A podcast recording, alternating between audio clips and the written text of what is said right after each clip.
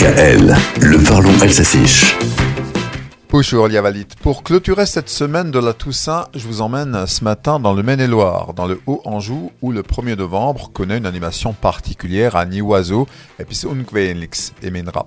Niwazo est un village d'environ 1200 âmes, commune déléguée de Segré en Anjou bleu. À la Toussaint s'y perpétue une vieille tradition, la vente des morts.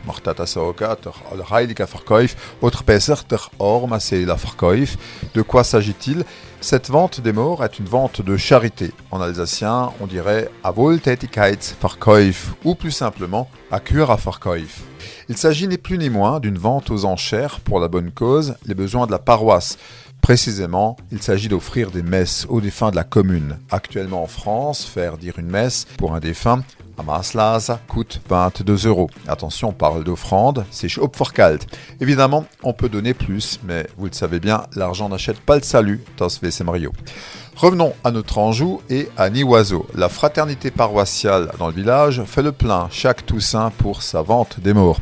Les participants alimentent cette vente, ils apportent des fruits, des légumes, des vins du terroir, les vins d'Anjou bien sûr, voire des objets.